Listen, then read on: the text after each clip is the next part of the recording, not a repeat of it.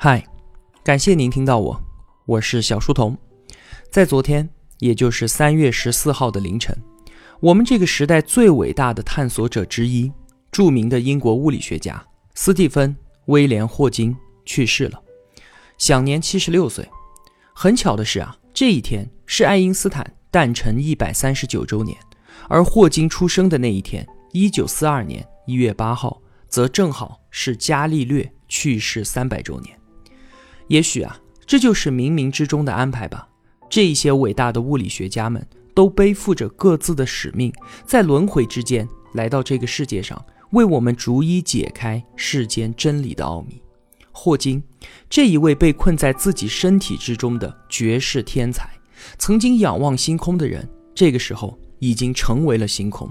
他研究的是宇宙论和黑洞，而我们从他身上所看到的，却是如同太阳般。耀眼的光芒。每当有重要的名人过世，朋友圈里面总是哀嚎遍野。霍金，他在现代物理前沿自然有着非凡的建树，为人类的物理研究做出了卓越贡献。但是，我对霍金的学术并没有什么太多的了解。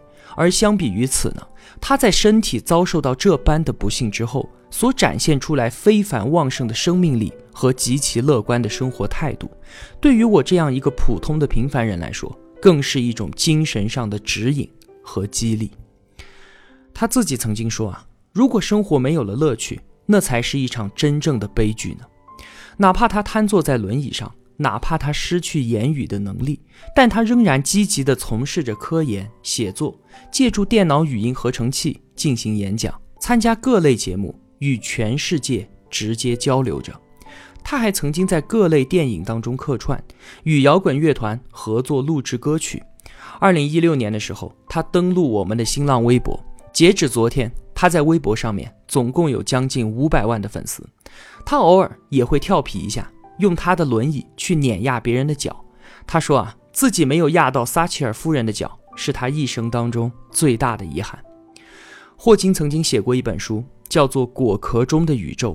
这个隐喻是来自于莎士比亚的名句：“即便把我关在果壳之中，我仍然自以为无限空间之王。”这句话既形象地阐述了霍金的宇宙观，又生动地概括了他传奇的一生。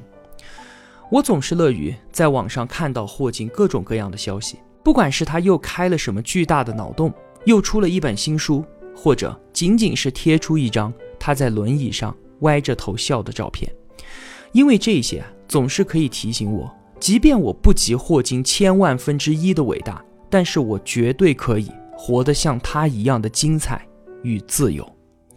让我们一起缅怀这一位伟人，他本就属于星辰大海，现在呢，他不过是回归宇宙罢了。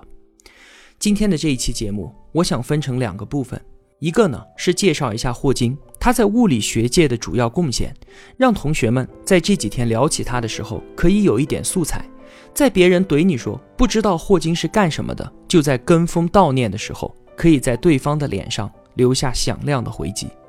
另一部分呢是想简单的聊一聊霍金的生活经历，感受一下他是如何摆脱身体的束缚，回归成为一个有趣的天才的。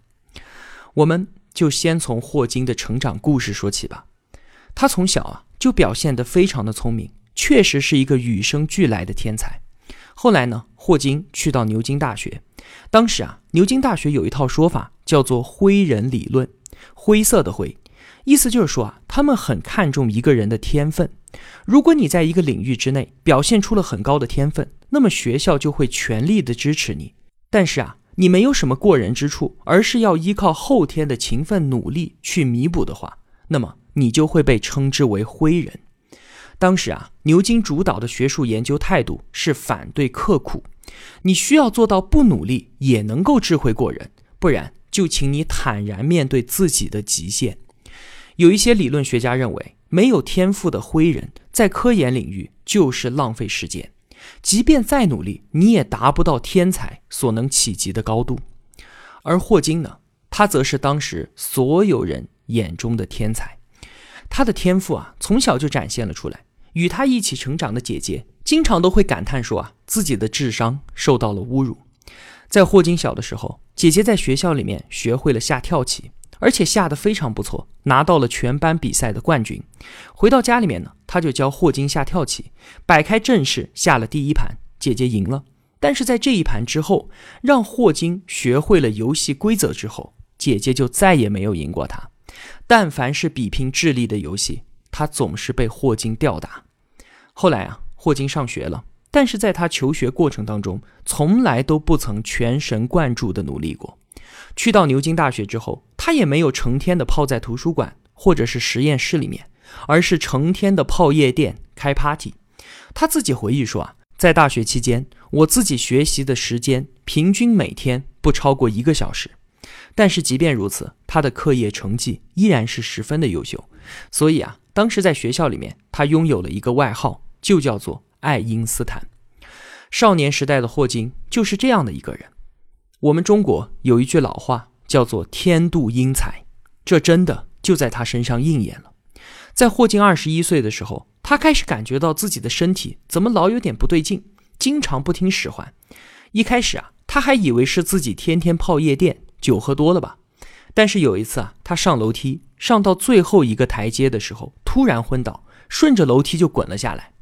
被父母带到医院检查之后，才知道他得了肌萎缩性脊髓侧索硬化症，也就是我们所说的渐冻人。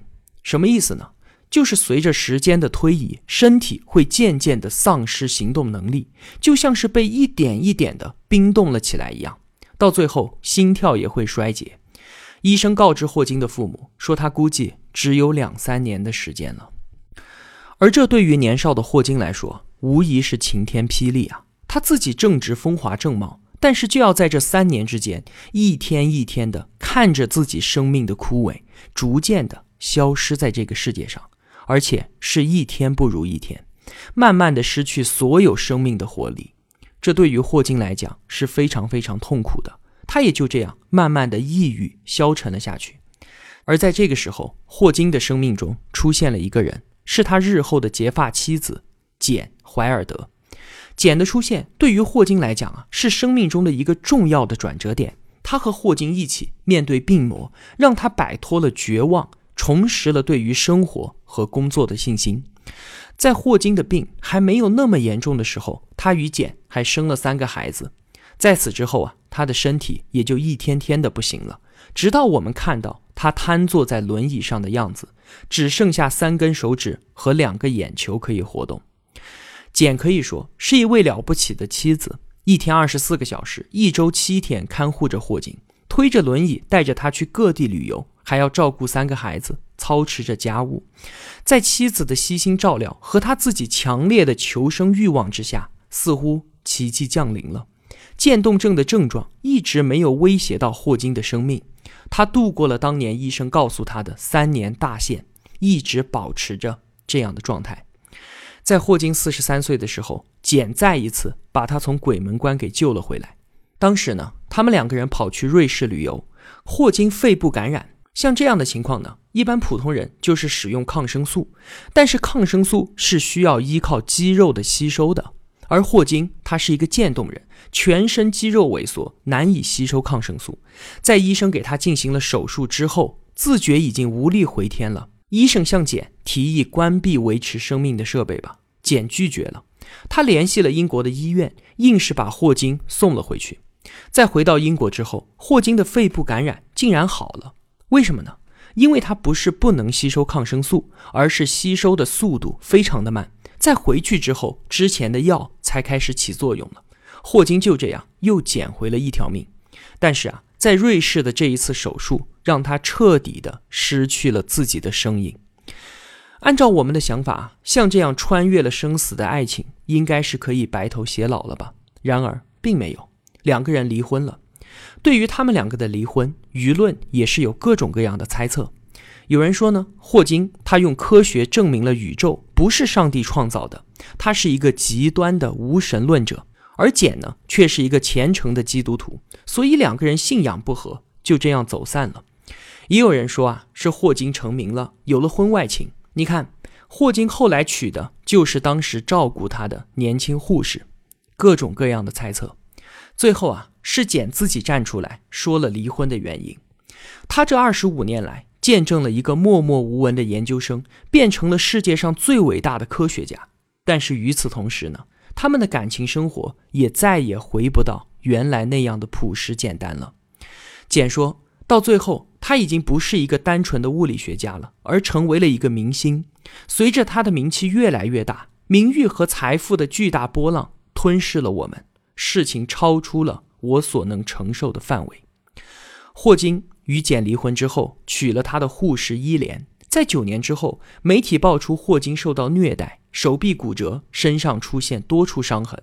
但是霍金他自己拒绝提出指控。二零零六年，他又结束了和伊莲十一年的婚姻，再次离婚。这个时候，简又回到了他的身边。在他的婚姻生活当中啊，有两个有趣的注脚，一个呢是他和简结婚十三年之后，简认识了管风琴演奏家琼斯。两个人发展出了纯洁的友谊，而霍金知道这一点之后，极为的痛苦。后来两个人离婚，简就嫁给了这个琼斯。另一个有趣的注脚呢，是霍金轮椅上著名的电脑输入系统是由电脑工程师梅森安装的，而这个梅森则是霍金第二任妻子伊莲的前夫。霍金这样一个注定一生都需要他人照顾的人，却做出了两次选择。试图把生活的控制权掌握在自己的手里面，人们所说的身残志坚，不过是区区的四个字，怎能够想象灵魂受困于不能动弹的躯壳之内是怎样的痛苦？自己的一举一动都需要别人的帮助和照顾，这是怎样的境遇呢？而这却是霍金的大半辈子。之后的霍金，就像我们节目开始所说的那样，展现出了旺盛的生命力。他很热衷于在公众面前抛头露面，进行演讲、客串影视剧，向全世界表达着自己的想法。一来呢，他其实本来就是一个性格如此的人。上大学的时候，成天开 party、泡夜店；现在呢，他也很享受自己的明星生活。但是更重要的另一方面呢，在他看来啊，物理学不应该是关起门来。在象牙塔里面修炼的学问，他应该被大众所了解。在此之后，他俨然成为了现代物理的代言人。他用通俗易懂的语言写成了一本书。我估计啊，绝大部分同学都知道，那就是《时间简史》。当年呢，出版社发行这本书的时候，纯粹是为了卖霍金一个面子。作为物理学的科普著作，这得有多难读懂啊！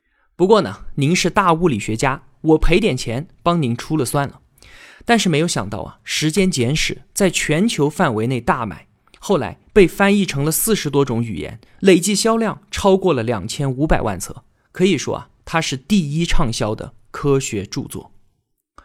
霍金，他确实是英国乃至是我们全人类的骄傲，就像我们之前所讲的那样。这个骄傲不仅仅是他在物理领域之内所取得的一些世界级的成果，而更主要的是一个被困在自己身体里面五十多年的渐冻人，能够在他的一生之中不断的向世界传递出自己的声音，能够产生超越学术界的广泛影响。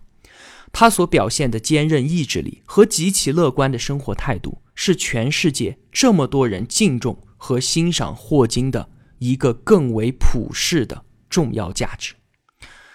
那么，在说完了霍金的生活经历之后，我们要开始科普了。霍金他对于物理学的贡献到底有哪些呢？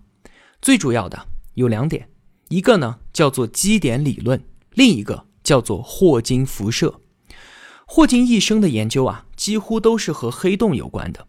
那么，在介绍这两个贡献之前，我们先来介绍一下黑洞。这个概念呢，是源于爱因斯坦的广义相对论。它并不是我们能够实实在在观测到的天体。所谓黑洞啊，就是引力大到光都没有办法逃离它的天体。那既然光都逃不出去，就更加逃不到我们的眼睛里面了。所以呢，我们也没有办法直接观测到它，只能够通过间接的天体现象去推测黑洞的存在。比方说啊。最近一段时间，我们发现了引力波，这就是两个黑洞合并才能在宇宙中弄出这么大的动静，被我们给捕捉到了。简单介绍完了黑洞，我们就可以进入正题了。我们先来说第一个贡献——基点理论。这个基点理论啊，可不是雷蒙德·库兹韦尔所提出的那个关于人工智能的社会意义上的基点理论，它是霍金早期的学术成果，是他博士论文的研究内容。总体来说呢，就是从爱因斯坦广义相对论出发做的深入研究，获得了一个宇宙起源的结论。通过数学计算，霍金发现啊，黑洞必然有一个体积无限小。但是密度却无限大的基点，这个基点是违反直觉并且难以理解的。霍金通过严密的数学计算，算出了这个无法回避的存在。不仅如此啊，经过进一步的推论，我们的宇宙也是从这样一个基点开始的，在大爆炸之后，才逐渐成为了我们现在的宇宙。这也是我们最为熟悉的宇宙大爆炸的理论。这是第一个贡献。那么霍金的第二个贡献呢，叫做霍金辐射。从广义相对论出发去研究黑洞，得出来的结论都是黑洞一旦形成，它就是一个只进不出、吞噬一切的家伙。不过到这里啊，人们并没有考虑到量子力学的影响。而霍金呢，他结合了量子力学之后，提出了一个惊人的设想，就是黑洞它其实也是在不断的向外辐射粒子的。在他所描述的图景当中，黑洞像是在蒸发一样，一点一点地损失着自己的能量，直到它完全消失。他把广义相对论和量子力学相结合，通过一系列漂亮的数学证明，从能量的角度，令人信服地完善了黑洞理论。这个理论预测也因此被称为霍金辐射。说到这里啊，我们稍微的补充一下。之前我们在分享七堂极简物理课的时候，我们也说过，就是近一个世纪以来的物理学研究，其实就是在两个底座上面盖双塔大楼。一个底座呢是爱因斯坦所建立的相对论，另一个呢是普朗克等人创立和发展的量子力学。在这两个颠覆性的伟大底座之上，这一个世纪以来的物理学家们一点一点地修建起了辉煌的理论大厦。而霍金呢，就是他们其中之一。理论物理学家研究的是我们身边这个世界最最基本的运行规律，但是啊，他们所面对的却是最最棘手的研究对象。我们不可能直接观测到无法发出光线的黑洞，或者说体积无限小的基点，而霍金辐射的探测也仍然是一个有待解决的难题。物理学家们就是在这样的情况之下。凭借着自己的想象，穿越广袤的宇宙，在寻找着世界的真相。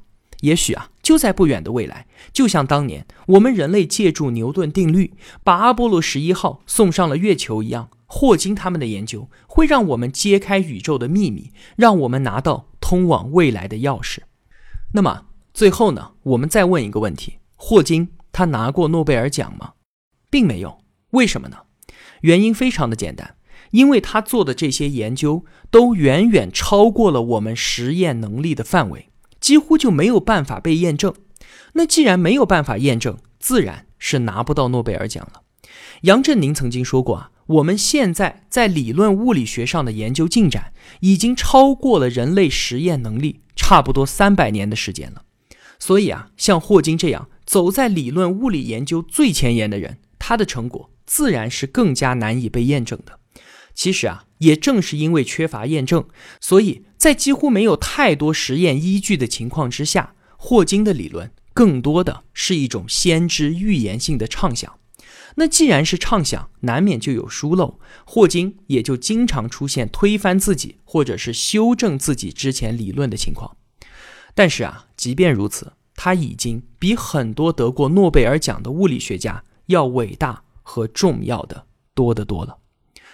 最后呢，借用霍金说过的一句话来结束今天的节目吧。我的手指还能够活动，我的大脑还能够思考，我有终生追求的理想，我有爱和爱我的亲人朋友们。哦，对了，我还有一颗感恩的心。请记住，要仰望星空，不要低头看脚下。无论生活如何艰难，请保持一颗好奇心，你总会找到自己的路。和属于你的成功的。再见，霍金。我虽然不懂你在物理前沿的学术研究，但我仍然感谢你来自星空的照耀。好了，今天的节目就是这样了。我用跨越山海的一路相伴，希望得到您用金钱的称赞。我是小书童，我在小书童频道与您不见不散。